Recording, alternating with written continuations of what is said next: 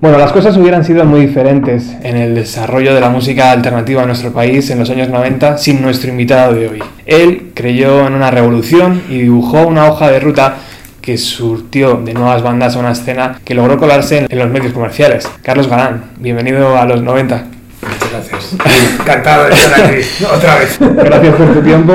Sé que, sé que es escaso, pero me hacía mucha ilusión hacer la entrevista aquí fuera de, de lo que es el ámbito de la radio en este museo, que es eh, las, las, nuevas oficinas ¿no? de, de, Subterfuge. ¿Echas de menos la, la, la antigua oficina? Hombre, echo de menos esos años, pero la verdad es que como, como he tenido ese carácter un poco de burraca y he ido guardando absolutamente todas las cosas que hemos hecho, pues bueno, de alguna manera me acompañan, entonces bueno, eh, claro. echo de menos esos años, echo de menos cómo, cómo hacíamos las cosas o cómo se hacían en ese, en ese momento, pero al final el, el, contexto sigue siendo el mismo. ¿no? Uh -huh. ¿Eres consciente de que has escrito una de las páginas más brillantes de la música en nuestro país? Bueno, soy consciente de que he hecho, de que he hecho cosas honestas y que, hay, que han trascendido.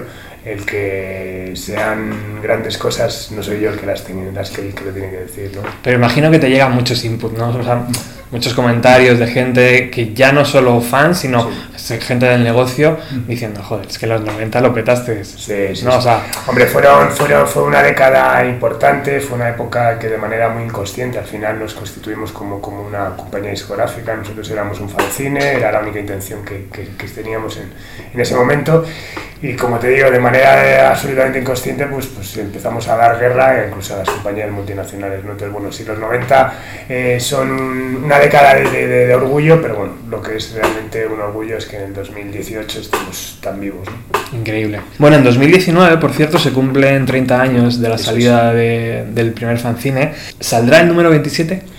Esa es la intención. ¿Sí? Sí, sí, sí, sí, Aparte, sobre todo porque ahora tengo a alguien que me está pinchando mucho, que es mi hijo Nicolás, que tiene 15 años, que, que está ahora metido en el mundo de las claro, canciones, que le encanta, y es él que me lo está diciendo, tiene que salir el 27, tiene que salir el 27. Entonces vamos a hacer un montón de historias, de reediciones, de movidas, vamos a hacer un libro, pero una de mis intenciones es, es hacer el 27 y además hacerlo con el espíritu que hicimos los primeros. ¿no? ¿Crees que el formato fanzine acabará volviendo? O porque está muy vivo en las calles, sí. Está en ese sí. underground, no sé cómo llamarlo, pero está en la calle sí. todavía.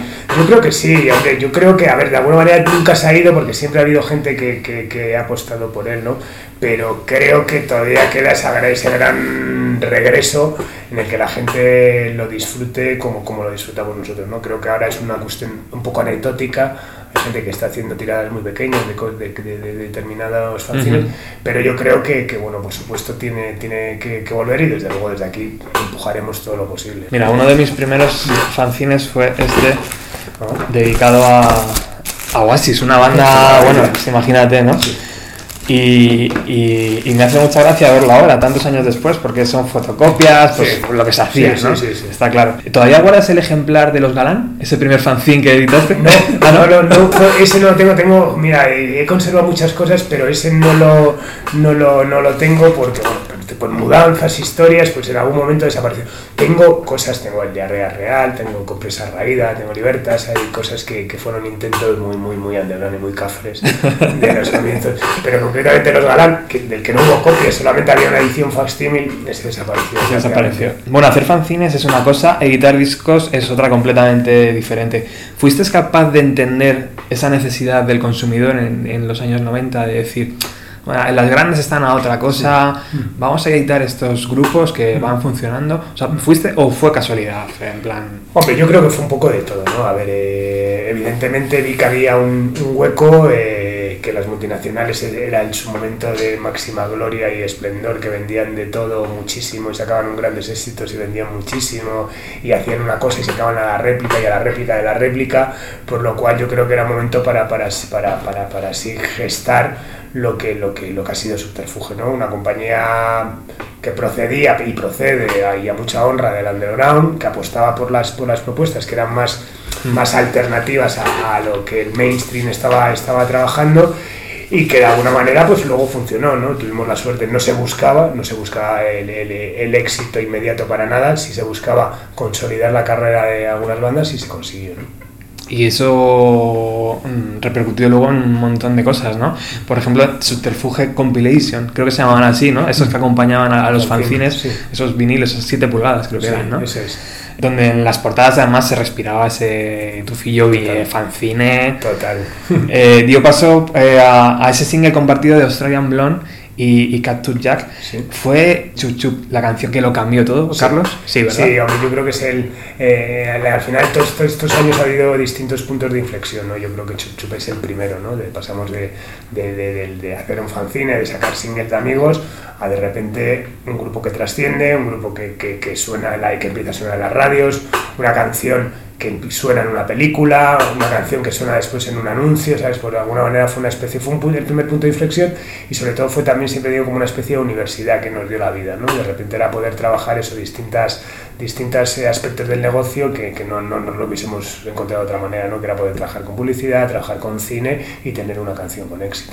Te he pedido esta mañana que nos eh, editaras, que nos dieras cinco canciones. ¿Qué te parece si escuchamos, por ejemplo, la primera de ellas? Hemos hablado de Chup Chup, pero podemos ir con Doctor Explosion si quieres Fenomenal. y recuperarlos, ¿no? Perfecto.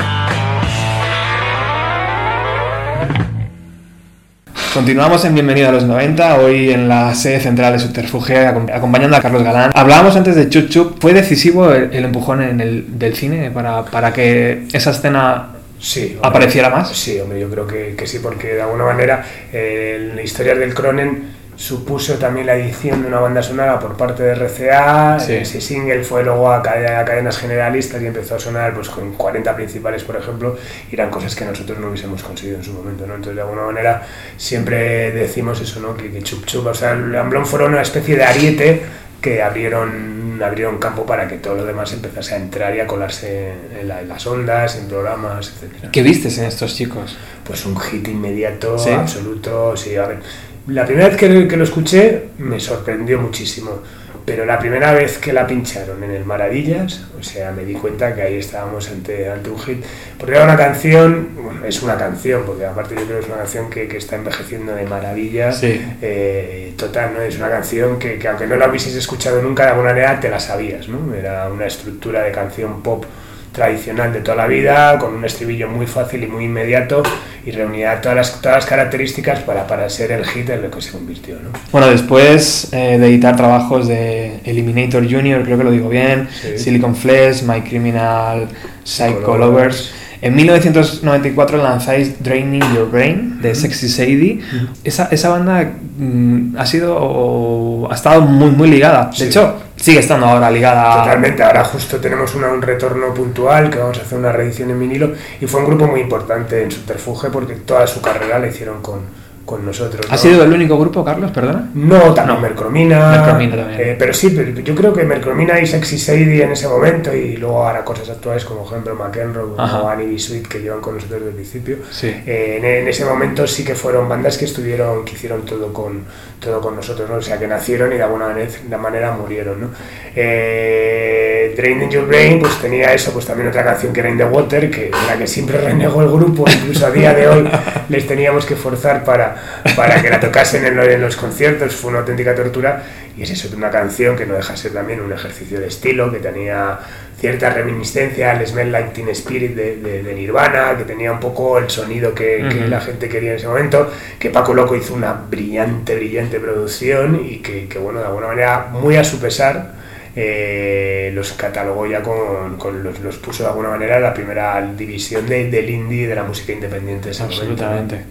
Luego llevó, bueno, Doctor Explosion, Killer Barbies, Mercromina, como hablábamos ahora, y la llegada de aquel Stereo Party en 1996, donde yo creo que Subterfuge empezó a afianzarse, ¿no? Con esos Sí. diseños de, de Miguel Ángel Martín y comenzó a ser la compañía que, que- que, bueno, pues Mm. a- ahora ya todo el mundo conoce, ¿no? Eh, ese Stereo Party fue especialmente gratificante, Sí. verlo, verlo ahora, tantos años después, Sí, o sea, sí, sí, es brutal. otra, ot- otra bombilla encendida, ¿no? En aquel momento. Sí, además, bueno, hay una cosa muy, muy premonitoria en ese disco que es eh, el disco sale en diciembre del 96, en no, sí, diciembre de noviembre, y ya está Dover con, con Lori Jackson en la primera canción, y Dover prácticamente los acabamos de fichar, ¿no? Entonces, casi por, por, por cortesía, hubiese sido más lógico que hubiese sido otra banda la, la, la primera, ¿no? Siempre, eh, de hecho, a partir de ese momento, siempre dar al primer, el primer puesto en, Stereo Party es una, es una manera de reconocer algo que, que pensamos que puede ser que puede ser grande. Y en ese momento, claro, lo ves ahora y, y era tal, y es que Lolly Jackson era un tema, vamos, absolutamente increíble, ¿no? Entonces no hubo mejor manera de empezar ese Stereo Party que efectivamente ahora lo ves con la perspectiva del tiempo y es, es maravilloso. Es maravilloso. Hace poco estuvo por aquí Amparo Llanos. eh, Se ha enterrado ya el hacha, ¿no? De guerra. Totalmente. Bueno, nunca, nunca hubo una, una, una hacha de guerra realmente. Lo que pasa es que, bueno, al final yo siempre digo que fue un poco como las, las, las relaciones personales, ¿no? En el momento que te deja una novia o un novio, eh, este, quedas fatal porque sobre todo piensas que com- com- como contigo no va a estar bien con nadie, tal, no sé qué. Luego con la perspectiva del tiempo pues empiezas a valorar muchas cosas y dices, bueno, pues entre otras cosas, para nosotros hubiese sido complicado haber seguido la carrera de Dover en ese momento porque, porque crecieron muchísimo, o sea, fue absolutamente bestial, ¿no? Y nosotros queríamos mantener la, la- la- el subterfugio, su espíritu, queríamos hacer exactamente lo mismo. Siempre digo que hay una cosa muy significativa. La siguiente referencia a Dover es los solos Fresones Rebeldes, que no tenían absolutamente nada que ver, ¿no? O sea, que, que como te decía antes, no seguimos un poco las directrices de las multinacionales de sacar la, la réplica al, éxito, al éxito y sacar luego la réplica de la réplica. Al revés, dijimos, este subterfugio es este y subterfugio ahora son los Fresones Rebeldes, ¿no? ¿Te hubiera gustado sacar ese tercer disco de Dover? Sí, mucho. Sí, porque, porque bueno, pues de alguna manera esto ya nos posicionó en un punto de la leche y creo que hubiésemos hecho un buen trabajo. Creo que lo hicieron bien, ahora con la perspectiva del tiempo, creo que hicieron el disco que, que- que- que quisieron hacer y que igual a mí no hubiese sido muy capaz de hacer, pero bueno, sí, claro, me hubiese gustado. ¿Y se logra salir de aquello sin cicatrices? ¿O Eh, Seslor, mira. Como compañía y Total, como- total, absolutamente. Aparte, siempre es eso. Yo siempre digo que los dos éxitos más grandes de Subterfuge son Dover y haber sobrevivido a Dover, ¿no? Entonces, eso sí es importantísimo. Entonces, las más que cicatrices son muchas enseñanzas y muchos aprendizajes y, y eso hay muchos errores que cometí después, como la, creación del diablo y esas cosas que, que fue un poco también. a mí, ellos siempre digo, es que se, creyeron unas estrellas y tal, y bla, bla. Y yo también, ¿sabes? Yo también mi ego se infló a unas, unas dimensiones bestiales, ¿no? Y eso pues lo canalicé en eso, pues en una cierta eh, golatría que pasó por, por crear una distribuidora cuando no, no era consciente de que era otro negocio y bueno, pues tropezar como tal. Entonces, bueno, la perspectiva es que, que también de, de ese momento tan especial pues aprendí muchísimo, ¿no? ¿Qué te parece si escuchamos Serenade? Vamos allá. She would advise me. She broke her coat and she put on her jacket. Now they're scared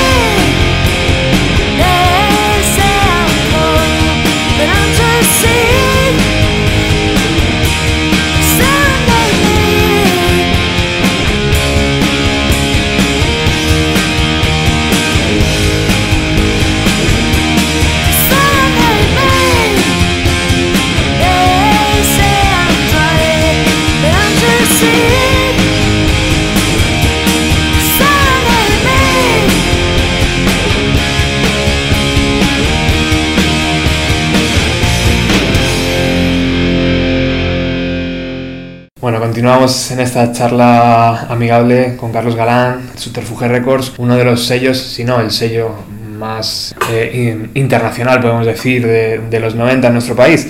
Eh, antes hablábamos del Diablo. ¿Era difícil, Carlos, ver cómo la distribución iba a cambiar en esos años? ¿Por qué creaste el Diablo, esa, Mira, ese, el ese diablo- canal de distribución? El diablo principalmente se creó por una cuestión de ego. Es decir, eh, hubo un momento que dije, coño, si soy capaz de- de- de fichar a los mejores grupos, a, a jugar en parte la, la división de los grandes, siendo así de pequeñitos, pues también soy capaz de vender los discos. ¿Para qué necesito ningún Claro. intermediario? ¿no? Y entonces fue una cuestión así, bueno, pues la- dentro de Subterfuge ya habíamos creado una pequeña red de ventas. Entonces fue a hacerla un poco más grande y de, de- de- de- de darle otro nombre con la idea de distribuir otros sellos independientes cometer el mismo error que ya había cometido en los 80 Pancoca, que fue una distribuidora que estuvo a punto de arruinar a Tagro, a Base en, todos- en ese momento, ¿no? Pues cometí el mismo error, conociendo lo que había pasado, pues lo cometí, ¿no? Pero bueno, se hizo con la mejor de las intenciones, ¿no? Pero bueno, salió mal realmente. El peor- la peor decisión La peor- empresarial, sí, ¿no? la- de tu vida. la peor decisión empresarial y pues, posiblemente la primera decisión empresarial, ¿no? Hasta ahora, hasta ese momento todavía ha sido muy pasional. Sí, porque tú Más- siempre has dicho que eres de letras. Totalmente, O sea, es que- pero totalmente. O sea, a mí me dices en el año 88 que voy a acabar dirigiendo una empresa, pues o sea, y te tacho de loco cuanto menos, ¿no? O sea, yo quería ser director de cine, mm, quería escribir, quería hacer un montón de cosas y desde luego no pasaba nada. Por, por ¿Y tal. música? ¿No querías hacer? No, porque no he tenido, no- no- siempre he dicho que no, no, no he estado todo para eso. ¿no? Tuve mis inicios, tuve un grupo punk ahí con 14, 15 años que se llamaba Maruja y sus labores, con los que ensayé dos veces, cantaba, evidentemente, y no, no tal. Y, y la verdad es que es algo, he disfrutado muchísimo de la música, sigo haciéndolo, pero tampoco te crees que el tema del, del- del- del yo tocar o de estar en un escenario es algo que, que ni, que ni, ni- ni me ha gustado, ni desde luego considero que sea una asignatura pendiente. De hecho, he hecho muchas cosas después, como aprender caligrafía medieval, que me encanta, y nunca me he planteado aprender a tocar la guitarra. ¿Cómo te libraste del diablo? Pues tuve mucha suerte también, una vez más. La verdad es que la suerte siempre ha sido un factor importante. Pues eh, el grupo Prisa en ese momento quería formar una gran estructura musical, que era Gran Vía Musical, donde tenía Music, que era una compañía, digamos, mainstream, tenía Planet Events, tenían Media Festivals, tenían Nova, y querían una pata independiente. Entonces lo primero que hicieron fue intentar comprar Subterfuge, ¿no? Y entonces bueno, Wow. hicieron muchos acercamientos, yo les dije que no, que no, pero de repente un día dije, oye, mira, Subterfuge no, pero tengo esto y tal, que bueno, bonito, barato. Eh, eh, incluía la distribución de Subterfuge y la de otros sitios independientes, de alguna manera era ya poder, poder montar una historia, lo que querían ellos ya un poquito hecho, ¿no? Y así de esa manera y casi casi por las deudas que tenía, pues conseguimos colocarlo. Y sobre todo conseguí colocarlos con la gente que trabajaba ahí, porque al final ya mi, mi gran preocupación durante un tiempo fue como, coño, la gente que trabaja ahí, que eran mis amigos, porque toda la gente que entró trabaja en Subterfuge eran mis amigos, y entonces, pues bueno, fue un momento tan difícil, pero ya te digo, tuve suerte y lo, lo conseguí sacar. Bueno, después de Dover, en 1988, 1998, perdón, hace 20 años ahora, Subterfuge lanza It's Beautiful, It's Love. ¿Qué preparáis? ¿Qué estáis preparando? Es- se, se me saliva la boca. ¿Qué, Sí. qué voy a- qué vamos a Pues poder? Vamos a hacer una reedición en vinilo. Vamos a hacerlo conjunto. Bueno, hay una compañía nueva que se llama Larvin que, que se están especializando en hacer reediciones en vinilo así muy cuidados, vinilos 180 gramos de color y tal. Entonces lo vamos a hacer junto a ellos, vamos a hacer una, una, una colección. Empezamos con Devil King to Me y, y en paralelo con It's Beautiful Love, que se cumplen 20 años. Y va, aprovechando eso, pues van a hacer una serie de conciertos. Van a hacer en Valencia, van a hacer en Palma Mallorca y posiblemente después de verano hagamos un Madrid. Van a ser cuatro o cinco conciertos, no hay intención de hacer nada más, muy puntual y bueno, pues para celebrar un poco estos 20 años. ¿no? ¿En ese contenido del vinilo se puede decir algo? Bueno, ¿Va a haber maquetas o va a No, haber.? va a ser ¿no? exactamente el mismo tal, lo único va a ser doble, porque por duración era imposible hacerlo tal. Se ha remasterizado, suena muchísimo mejor, es bestial el sonido ahora, y se ha pulido errores de, de audio pues que quizás en ese momento, por la, por la inocencia, por la incredulidad del momento, pues se dejaron pasar y ahora Sí. se han pulido. ¿no? ¿Qué tienen las reediciones, Carlos? Que los que compramos el original en el 98 vamos a comprar el del 2008. ¿Qué tiene la reedición? Bueno, esta reedición tiene una cosa fundamental. No, no- es- no solo la de Sexy Sadie, sino en general, porque Vale. parece que estamos viviendo otra vez, ¿no? Vale, pues eh, mira, y eso es algo que yo no estoy muy a favor, ¿eh? O sea, también a mí me jode muchas veces que tengo un disco y, y que me tengo que se sale una reedición remasterizada y tal. Sí. y tal. En el caso de Sexy Sadie es que nunca salió en vinilo en, en su momento, Ah. ¿no? entonces no voy a reeditarlo en CD. O sea, la idea es hacerlo solamente la reedición en vinilo y como celebración. Y en el caso de, de Dover, de Belkin es que se hicieron muy pocas copias en su momento en vinilo. O sea, No, no, ten en cuenta que casi de 700.000 copias, yo creo que fueron 500 vinilos. O sea, frente a 90.000 casetes. que se Tirada- vendieron, ¿no? tirada pequeñísima. Claro, entonces, bueno, hay mucha gente que durante todos estos años nos lo ha pedido, nos lo ha pedido, y te dijimos, mira, yo creo que es el momento es- estupendo, ¿no? ¿Y qué, qué- qué nos pasa a nosotros, tío? Como, como comprador de música. ¿Por qué volvemos a comprar el mismo disco? Ya. 20 años Sobre después. así de chaval. A mí me pasa muchas veces también lo planteé, y sobre todo en mi casa también, que, que bueno, ya empiezo a tener cierto problema de, de almacenamiento. Muchas veces digo, el otro día volví del concierto de The Pressing Claim con mi disco, mi, mi Radio Surf reeditado y tal, y decía, joder, Carlos, ya lo que te faltaba, o sea, todo lo que tenías ahora lo vas a duplicar, ¿no? Bueno, ¿qué te parece si recuperamos una canción de ese disco, de Sexy Sadie? Perfecto. ¿Cuál es tu preferida? Habrá New World.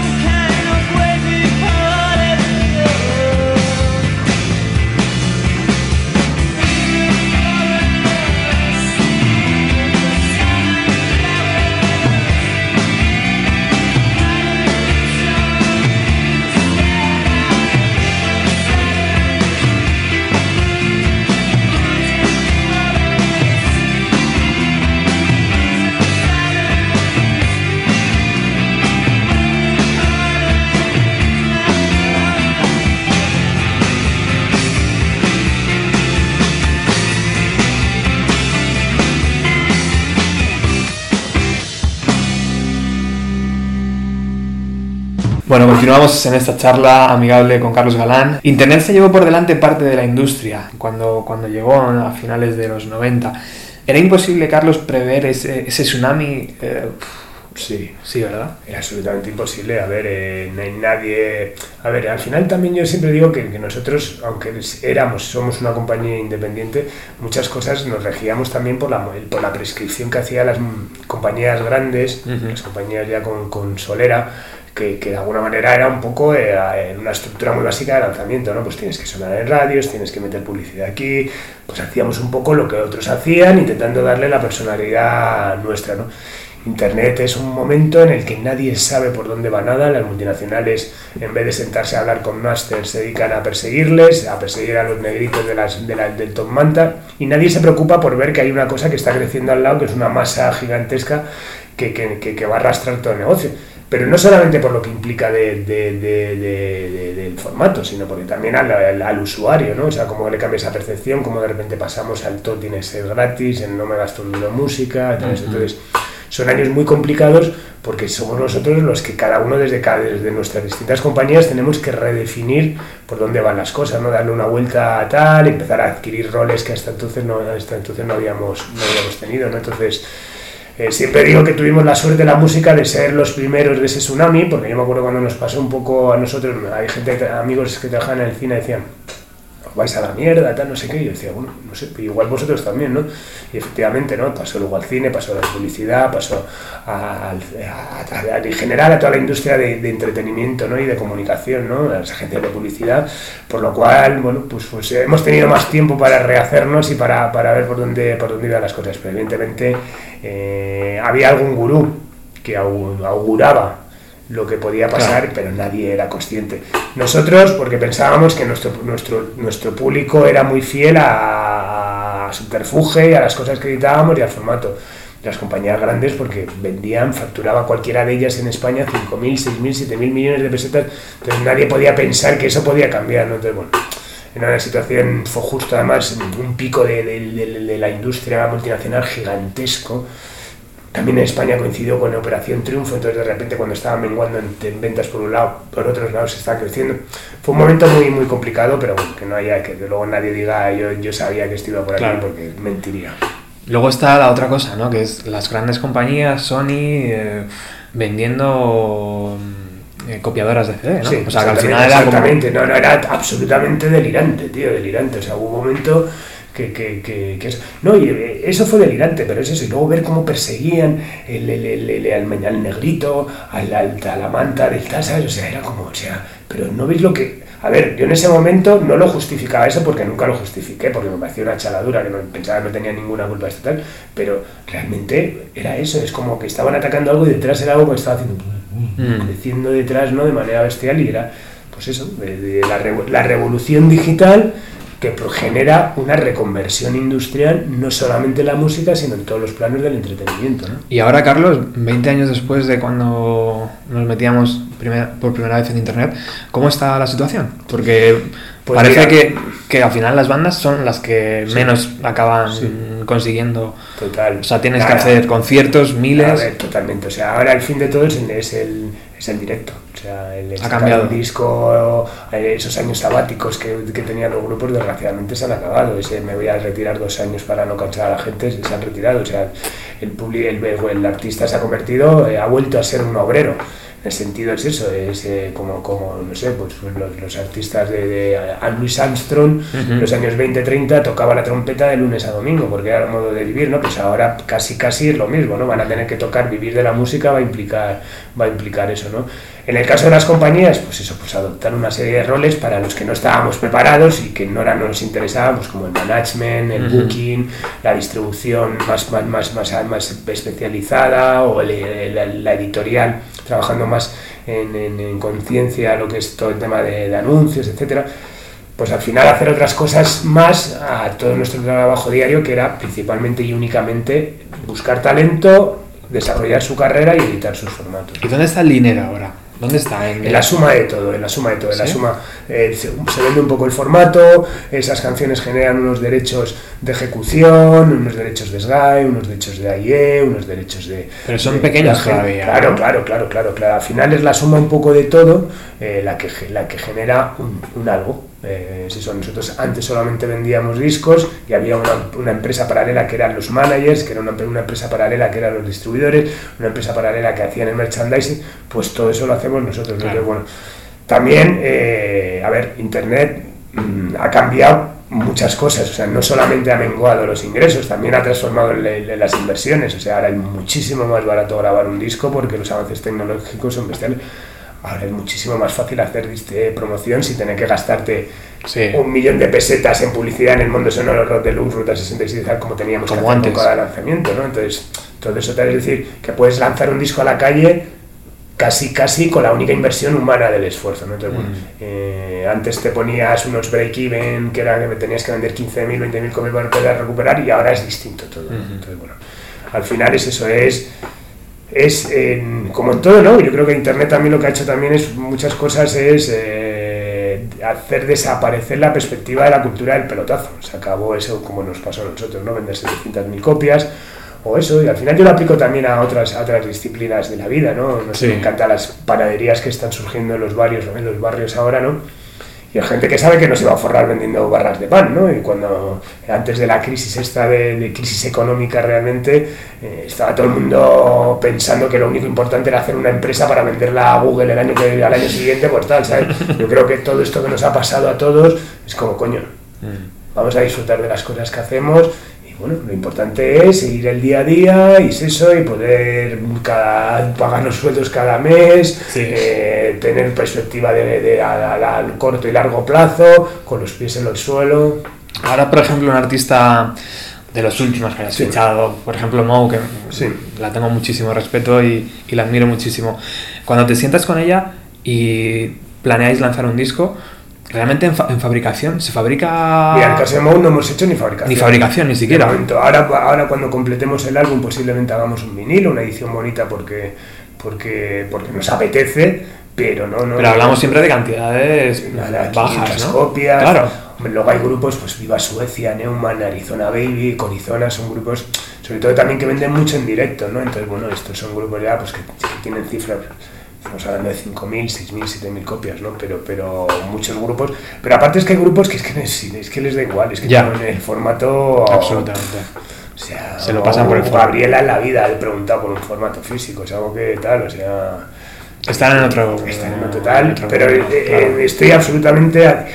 Estoy encantadísimo con las, las nuevas generaciones reales que son las de ahora, ¿no? Yo creo que a, mediados de los 2000 sí que hubo un cierto momento ese, cuando eso, cuando entre la crisis económica, entre la crisis de la industria, en el eso, de repente hubo como un, parecía que se dio la vuelta contra las multinacionales y pasamos de ser, pues de alguna manera, mecenas a ser unos ladrones, ¿sabes? Entonces hubo un momento un poco de, de- de conflicto interno a todos los niveles, ¿no? Que nos generó ciertas dudas de- de todo, ¿no? Entonces yo creo que eso ha vuelto a su sitio, a su raciocinio, es como, coño, esta gente lleva 30 años haciendo tal, lo que les gusta, y en el fondo es estar al lado de- del talento alternativo, o sea, aquí no hemos ido a hacer nada mainstream, porque primero porque no sabemos hacerlo, ¿no? Y segundo porque, bueno, porque no queremos tirar por tierra pues una historia, ¿no? te he traído un pequeño obsequio y fue la propia Mou la que dijo, la que se quejó en redes sociales, porque creo que es un poco muy combativa, eh, que había poco pocas chicas, Sí. ¿sabes? Que había, en plan, vio los grupos y dijo, ¿pero qué pasa? ¿Que no contáis con mujeres Mm. aquí o qué? Y yo le hice, le hice ver que no, que, que no, que, que se había dado así el disco. Pero me hace, me hace mm, entrever esto que, que Graviela es, es dura, ¿no? O sea, Es que, detrás que es sí, divertida. aparte de, de- tiene es, es, es- es como un ser como de un, de un aspecto muy frágil y Sí, pero luego tiene un talento enorme. tiene esa- un talento enorme tiene un vozarrón de la leche tiene una sí, sí, sí, personalidad desbordante y creo que tiene un futuro bestial y tiene una bueno ahora mismo es una artista mucho más eh, valorada en Estados Unidos eh, que, que en, que en España o sea el 75% de sus escuchas en Spotify son, son de Estados Unidos por lo cual creo que, que es alguien que nos puede dar un día además una alegría potente fuera de España ¿Y cómo la fichaste? pues mira, realmente esto fue por Nacho Sereno, un chico que trabaja en, en- en el ABC, que me dijo, mira, te voy a mandar una cosa, no sé si tal, eh, pero a mí me parece que es increíble. Me la mandó a las 3 de la tarde y al día siguiente estaba tomando café con ella y el lunes firmando, o sea, fue todo rapidísimo. Sí, Wow.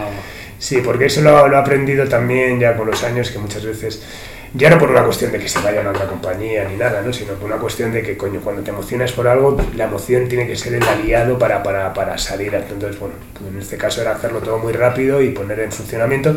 Y ya te digo, y Mou es un, un proyecto a largo plazo, ¿sabes? No es un proyecto de... Sí, por eso no queremos sacar un disco y de repente que no cumpla unas expectativas de ningún tipo, ¿no? Preferimos seguir can- sacando canciones. Es muy joven, que vaya creciendo como artista y ya te digo, o sea, pues, a largo plazo, a largo medio Súper plazo, joven. Bueno, ¿qué te parece si escuchamos algo de ella? Vamos allá.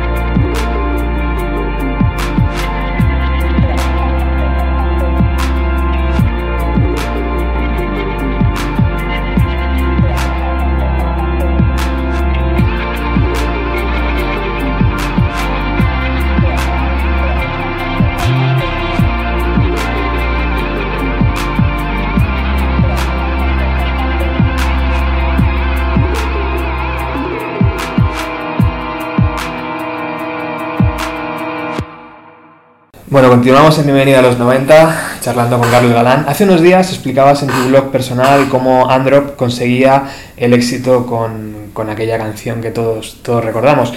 Eh, ¿Todo lo que tocabas se convertía en oro, eh, Carlos, o, o- o no? Ojalá, ojalá. No, Pues desde fuera lo parecía, Sí, ¿eh? sí, sí, me acuerdo que salió en, una, en una- una revista, venía Carlos Galán, el Rey Midas. de- Sí, de sí, Independencia. No, no, lo que sí creo que tuvimos, y creo que de hecho lo mantenemos de alguna manera, cierta capacidad para, para dar un certificar, eh, dar un certificado de calidad y de, de- de- de- una cierta, de unos ciertos valores a cada uno de los discos que, que hacíamos. Entonces, convertirlos en oro no, porque mm, directamente no estaría aquí ahora, ya estaría en Hawái surfeando, que es lo que me gustaría.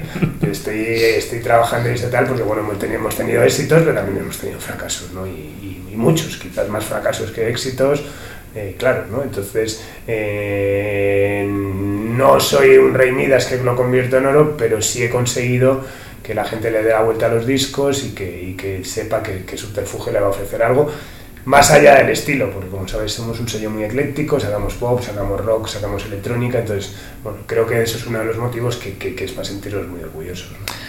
¿Te llegaste a cansar en los 90 cuando te perseguíamos todas las bandas con las maquetas? No. Carlos, Carlos, por favor. No, no, no, cansarme nunca, nunca. Aparte, no, para mí es eso, mientras que te decía antes que no, nunca he tenido que, la intención de tocar y esas cosas, el respeto que siempre y la admiración que he tenido hacia el músico siempre ha vencido por todo. Me, he, escuchado más maquetas que nadie en este planeta. Bueno, igual Julio Ruiz ha escuchado una, ¿vale? pero he escuchado muchas maquetas y, y, y no, y de hecho he hecho falta un poco esa maqueta física Ajá. Eh, cuidada y donde que de alguna manera sentías que te la entregaban y que te estaban entregando parte de su vida, ¿no? Sí. Ahora es todo mucho más frío, este Sí. WeTransfer y estas movidas que me horrorizan, ¿no? Pero bueno, que hay que asumir. Es que te perseguíamos en los conciertos. Sí. ¿eh? Yo me acuerdo que. Carlos, hostia, ten la cinta, ten la cinta, tío. Bueno, luego me tienes que decir qué banda era. Bueno, ya ni me acuerdo.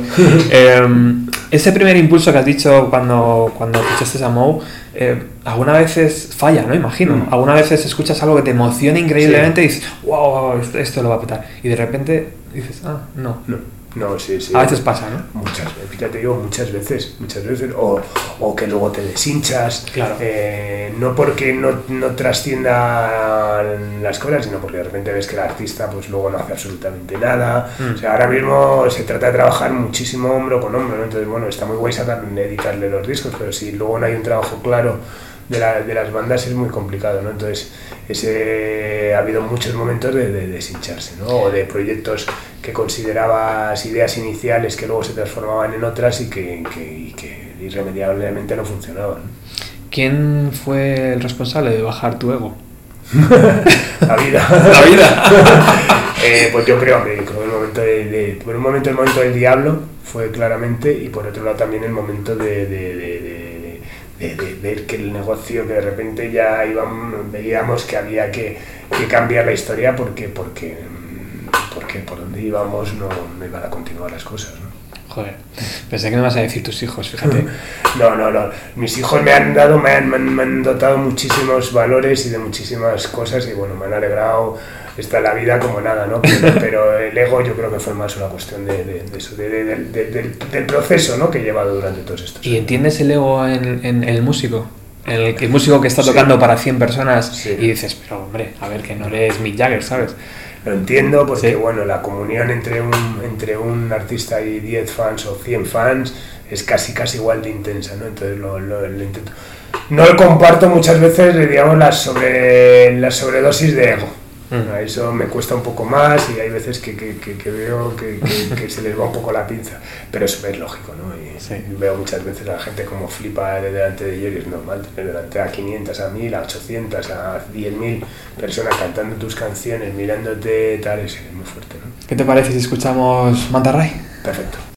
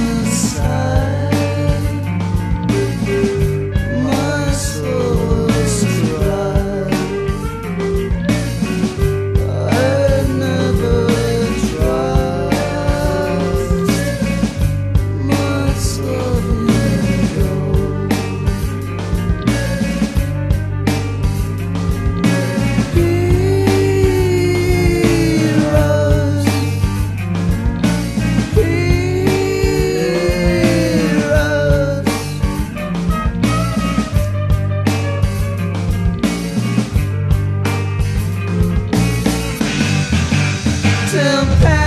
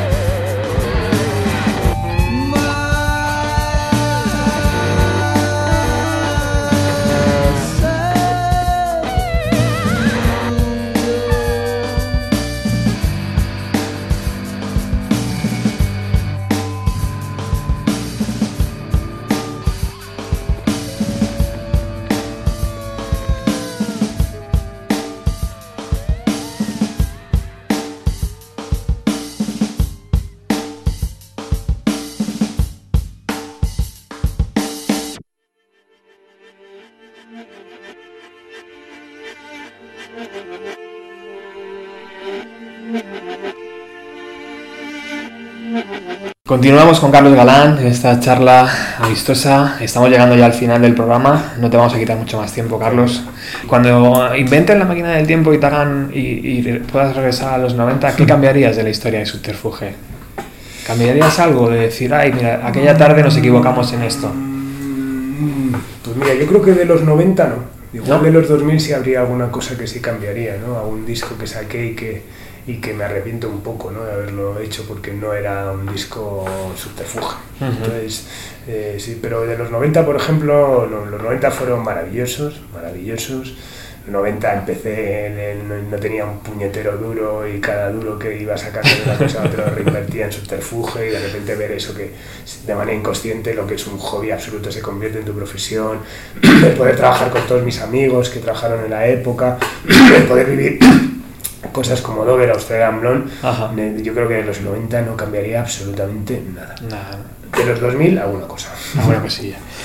¿Hacia dónde se dirige Subterfuge ahora, Carlos, en, en pleno 2018? Pues mira, ahora mismo ah, espero que a un 2019 frenético para celebrar estos 30 años, y a seguir trabajando al lado de la música, que es lo que a la que le debemos lo poco o lo mucho que tenemos, y seguir desarrollando una marca que nosotros que para nosotros es casi tan importante como trabajar con artistas. ¿no? Cuando te pregunta tu hijo por la música, ¿crees que él va a coger el, el testigo del negocio? Yo creo que sí. Yo ¿Sí? creo que sí. Tengo a Nicolás, bueno, tiene 15 años, ahora empieza, a él le gusta tocar, mira la diferencia de todo, y, y- pero y le gusta, le gusta, le gusta subterfuge, porque ha venido aquí desde pequeño y Claro. ha vuelto entonces, entonces es algo que nunca me lo había planteado jamás, pero ahora muchas veces sí digo, joder, pues me encantaría que coño todo lo que hemos hecho pues tenga una continuidad, ¿no? Joder, qué bonito sería, ¿eh? Sí. Madre mía. Bueno, y háblame de estos nuevos eh, grupos que tenemos ahora en el catálogo Subterfuge. Antes me pasabas un listado Sí. de, de- de varias canciones donde estaba Vega, Sí. eh, Soledad Vélez, eh, Viva Suecia. Sí. Eh, Pues nada, yo creo que es un momento, pues creo que el mejor desde casi casi finales de los, los 90. O sea, tenemos propuestas que están funcionando muy bien, como Viva Suecia, como Newman, como Annie Sweet, como Arizona Baby, como Corizonas, McEnroe, y luego eh, mm, que proyectos que se empiezan a hacer sólidos y con dimensión, como puede ser Soledad, Soledad Vélez. Y luego un montón de gente ilusionante, muy joven, que me encanta trabajar con ellos porque, bueno, mm, como te decía antes, son carreras a largo plazo que no tienen ninguna prisa en hacer nada, como son Mou, como son eh, Sol- Solo Astra, como es Hambre, como es Texcoco, con los que estoy Texcoco. disfrutando muchísimo. ¿no? Qué guay. Eh, he estado hace poco con Brian Han en el invernadero. Allí eh, yo creo que graban, tío, un montón de grupos, ¿no? Que, que- que- que hay que poner una oreja, ¿no? De vez en cuando, a ver qué pasa por allí, ¿no? Totalmente. O sea, porque- Es- para mí creo que ya lo hablamos una vez, Sí. es, es- es el sitio donde se están haciendo las cosas más interesantes y Brian posiblemente el productor ahora mismo más interesante que hay. ¿no? Qué maravilla, ¿no? O sea, con, hablar con él y además la, la naturalidad que dice las cosas, ¿no? Y todo, y todo esto. Bueno, Carlos, pues nos despedimos. Muchísimas gracias por este ratito aquí en, en el museo de Subterfuge. Es una gozada estar aquí como aman- amante de los 90 y recomiendarnos una canción para cerrar el programa. Vamos, por ejemplo, con Viva Suecia, con casi todo. Venga, muchísimas gracias. Gracias a vosotros.